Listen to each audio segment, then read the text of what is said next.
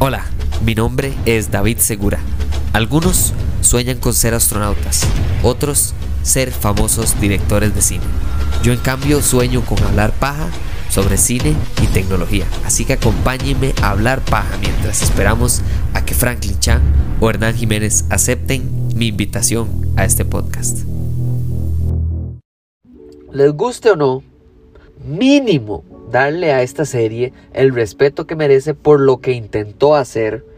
Y para algunos quizá fue suficiente y les gustó y les pareció interesante semana a semana o por lo menos la mayoría y le dan una nota no sé pasable digamos que un 7 de 10 un 6 de 10 eh, y para las personas que no nos gustó y que le damos mala nota igual creo que no hay que ser ciegos verdad y tampoco hay que generalizar.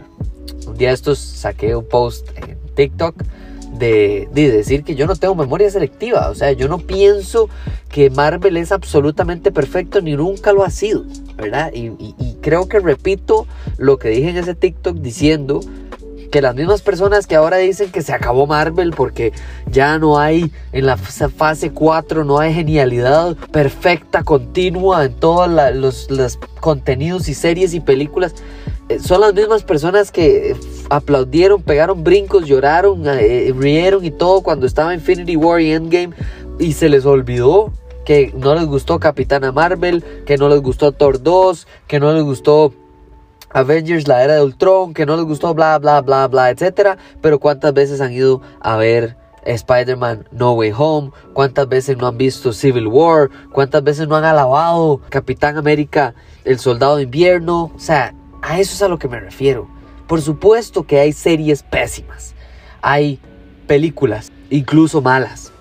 Para usted y tal vez para una minoría o mayoría, no sé, dependiendo de la que usted esté hablando, pero, pero en general ahorita en la fase 4 hay que estar claros que lo que están tratando de hacer es diversificar. Están tratando de hacer sitcoms, están tratando de hacer esta comedia, están tratando de hacer películas de eh, series navideñas, están tratando de meter eh, un poquito más de terror, están metiendo, o sea, y, y no todo funciona, ¿me entiendes? O sea, para mí, para mí, para mí funcionó de sobremanera Shang-Chi, funcionó demasiado WandaVision, funcionó Loki. O sea, hay un montón. Para mí hay más éxito que fracaso en esta fase 4. Pero la gente claramente agarra y, saca de desproporción, saca de, saca de proporción más bien, el fracaso o el, fallo que haya tenido en alguna película o en alguna serie. Y esta serie no es la excepción. Para algunas personas esta serie se trata solo de política o de feminazis, ¿verdad? O de, no sé, o sea, como que lo sacan muy, muy exagerado o solamente le ven el enfoque de mujeres contra hombres eh, y la comparación de la brecha social. No, es una comedia acerca de She-Hulk y se pudo haber hecho mejor para mí, mil millones de veces mejor.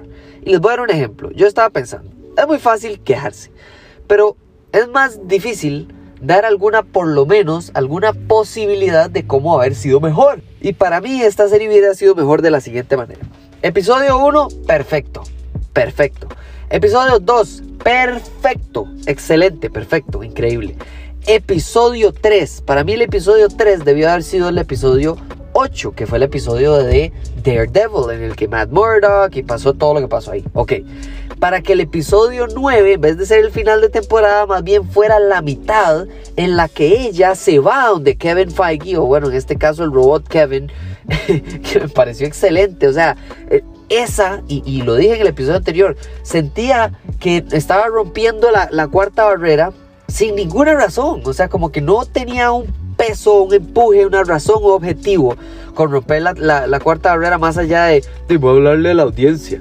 Eh, y ya, mientras que en este episodio, en el final de temporada, escuchen bien, en el final de temporada, la madre finalmente rompe la barrera, la cuarta barrera, habla directamente con nosotros con un punto específico. Qué refrescante, qué diferente, qué es lo que quiere hacer, qué es lo que hace.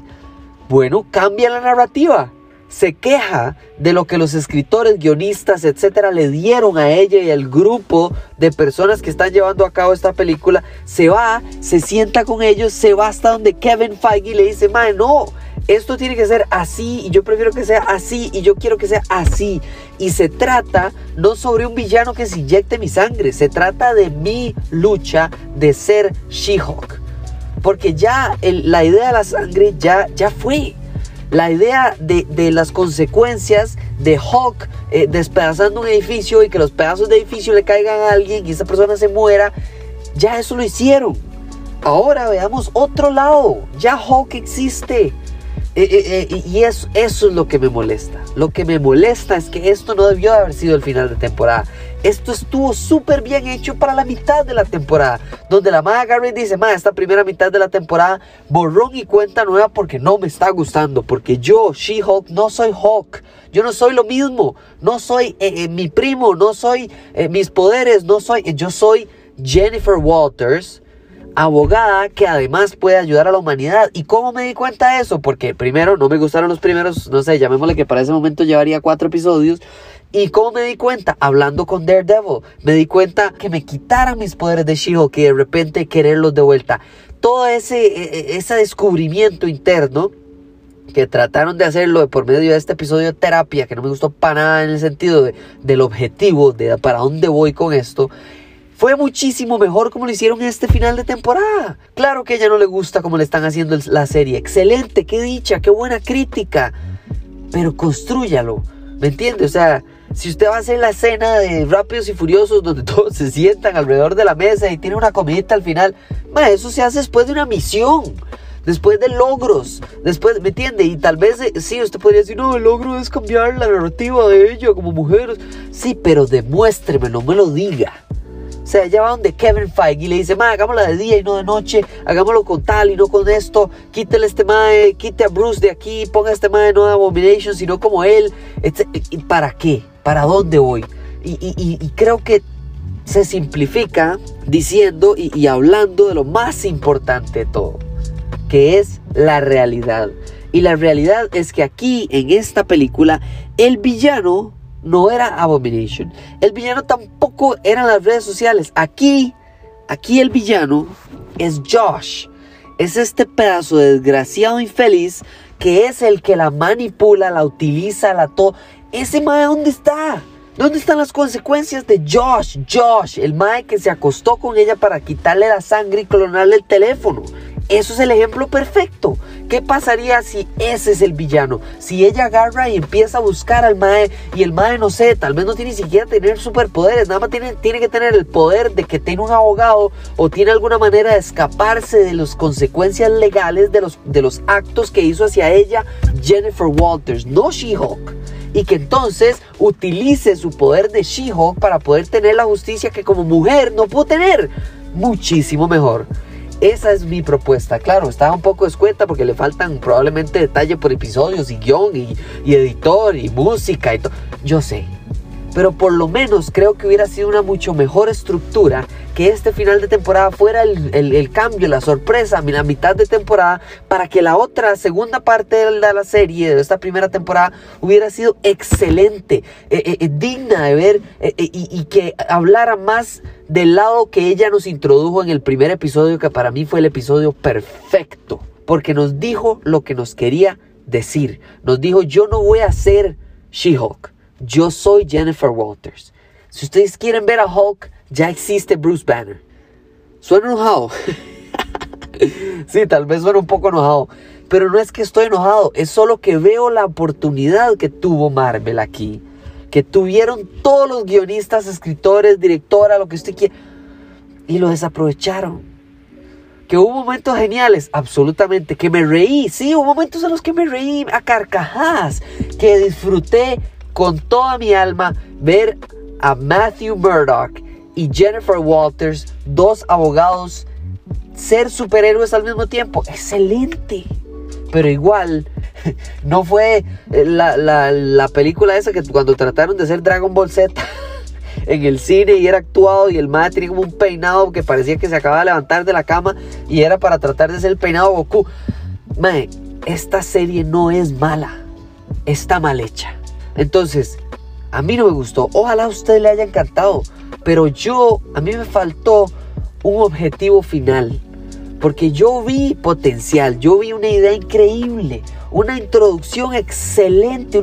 Y de repente, aquí estamos, nueve episodios adentro, con lo que yo creo que debió haber sido el episodio 4. Entonces, para mí debió haber sido 1, 2, 8, 9 y 4 más para llegar a algo. Y ahora sí, ahora sí encuentre una manera Kevin Feige de introducir al hijo de Hulk.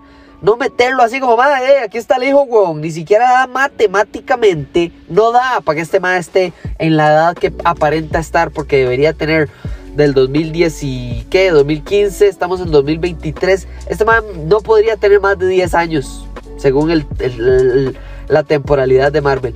Pero no importa siempre y cuando lo expliquen. Nada más me lo vomitaron encima. Igual que este final de temporada. No se trata de agarrar y decir, mae, que She-Hulk, que la abogada, que meta Matthew Murdock, que meta el mae. No, no, no. Objetivos, señores. Lo introdujeron, introdujeron, perdón, perfecto.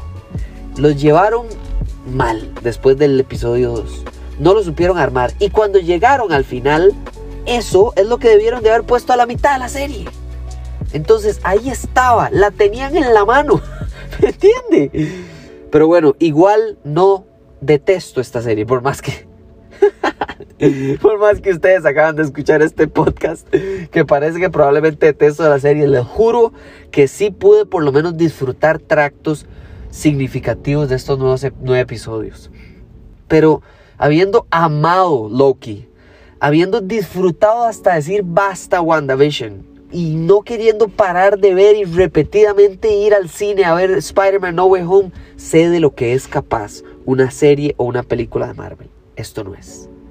Pero bueno, ojalá a usted sí le haya gustado y si no, que se haya desahogado conmigo escuchando este podcast. Muchísimas gracias por escuchar este episodio y nos hablamos en la próxima. Chau.